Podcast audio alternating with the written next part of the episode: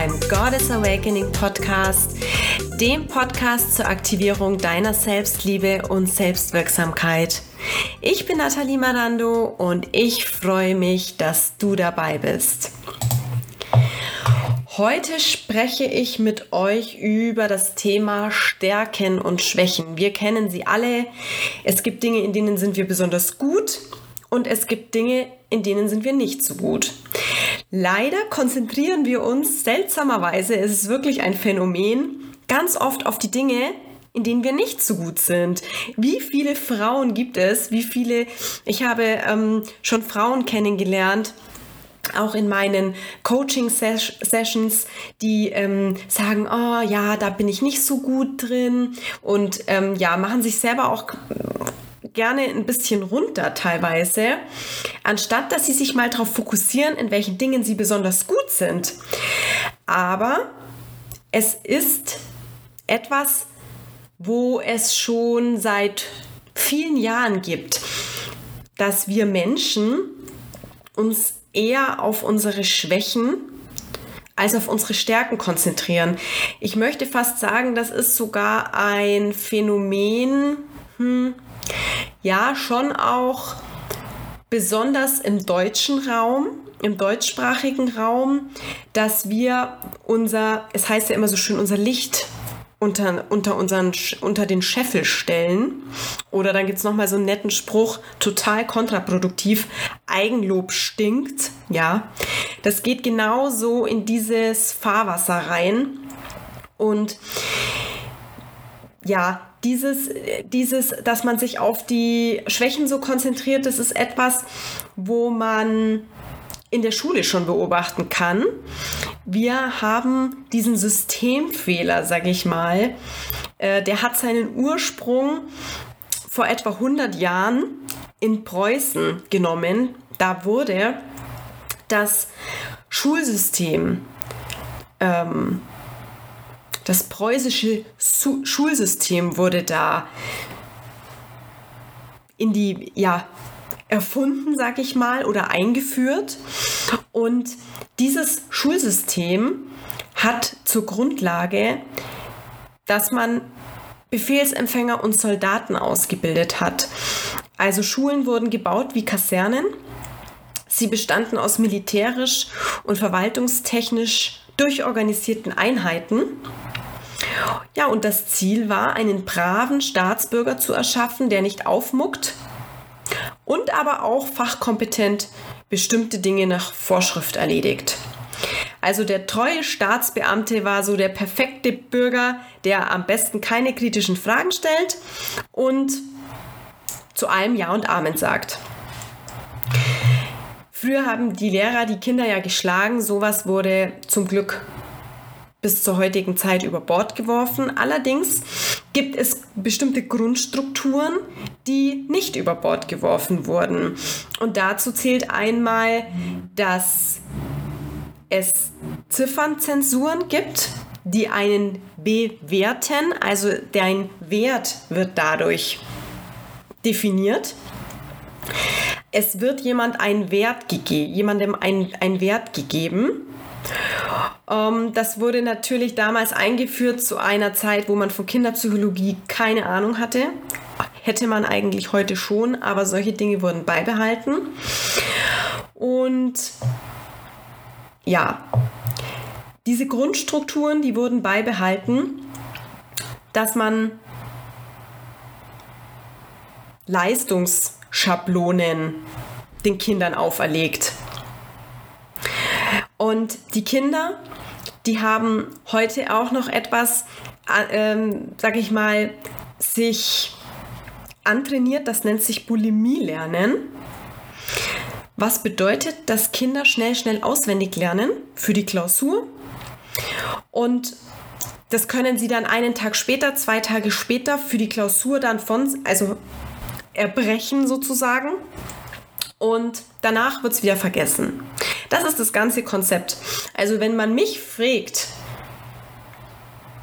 gut, eine binomische Formel könnte ich eventuell jetzt noch wissen. Hätte ich, könnte ich jetzt vielleicht noch aus dem Gedächtnis, aber ich glaube, selbst das wüsste ich nicht mehr. Ähm, Dreisatz habe ich immer gebraucht. Aber den habe ich dann aus, erst später in, ähm, im Wirtschaftszweig gelernt, aber ähm, in den ja, Algebra und Geometrie, also ich muss wirklich sagen, ich weiß davon gar nichts mehr. Ich muss auch gestehen, ich habe da, davon nie wieder irgendwas so wirklich gebraucht. Ich habe mich ja nie mit Mathematik, ich war wirklich auch grottenschlecht in Mathematik. Mag vermutlich auch an den Lehrern gelegen haben. Ha. Mehr sage ich dazu nicht.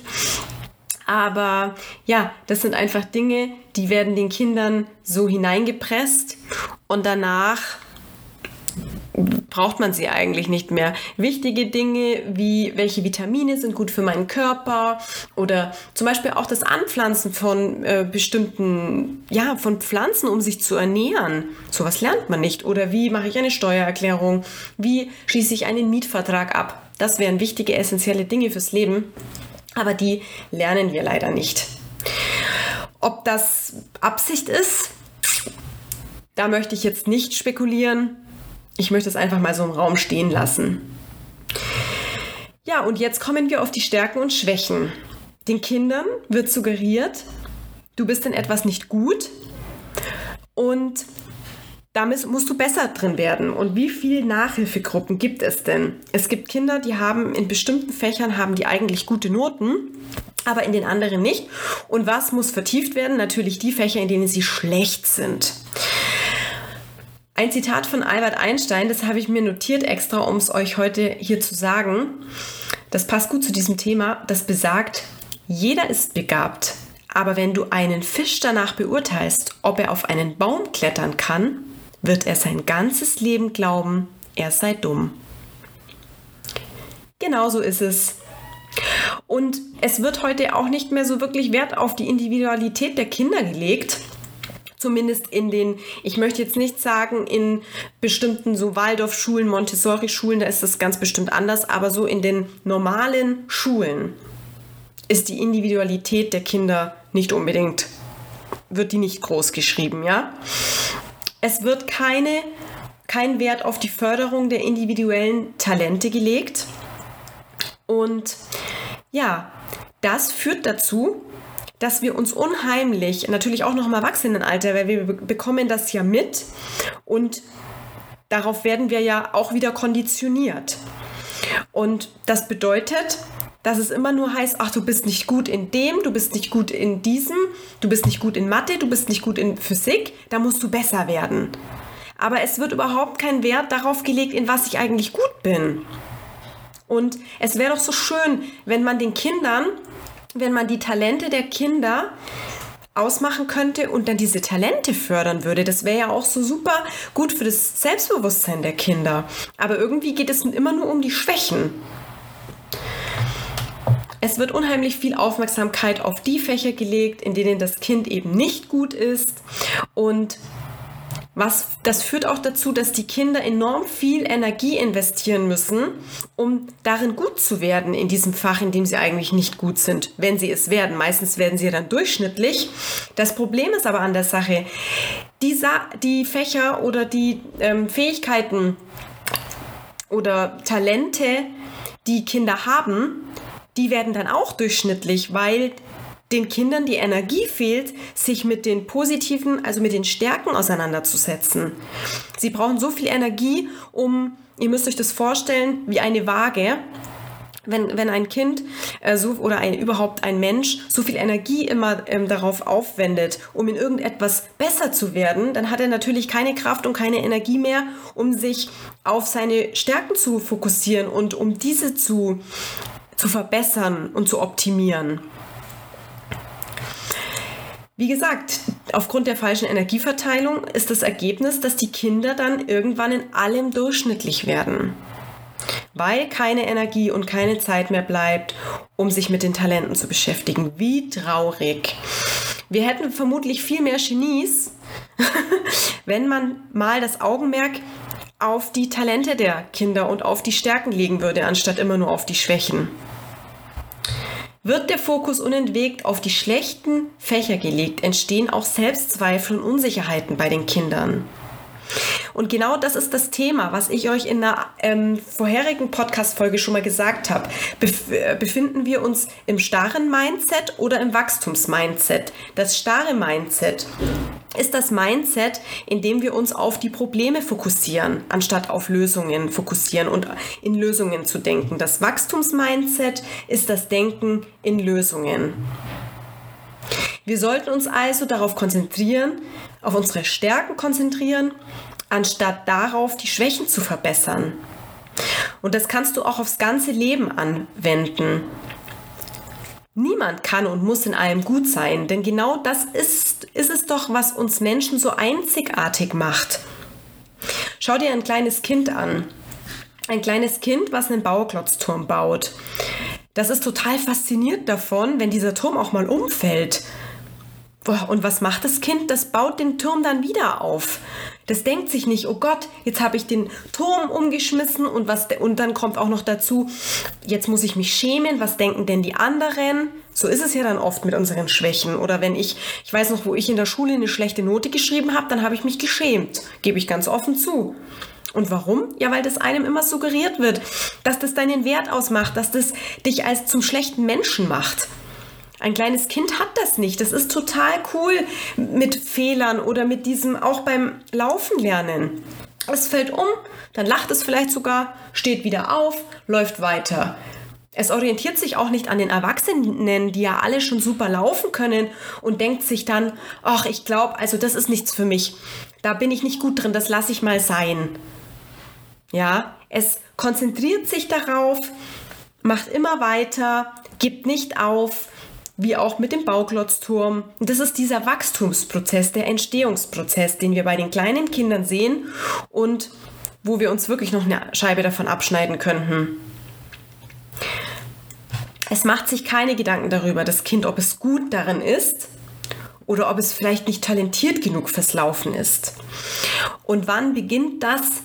Das beginnt in der Erziehung, dass Kinder dann aufgeben, wenn, es, wenn, wenn sie scheitern oder dass sie sich dann schämen oder sich vielleicht auch verschämt umdrehen. Oh, hat das jetzt jemand gesehen, dass gerade, dass ich gerade irgendwie, ne? was Blödes gemacht habe, dass mein Bauklotzturm umgefallen ist. Das ist dann in dem Alter schon nicht mehr. Aber da gibt es ja dann irgendwas anderes, wo man dann mal scheitert. Ja, und das ist diese Versagensangst, die den Kindern anerzogen wird. Und später in der Schule ist es dann noch schlimmer.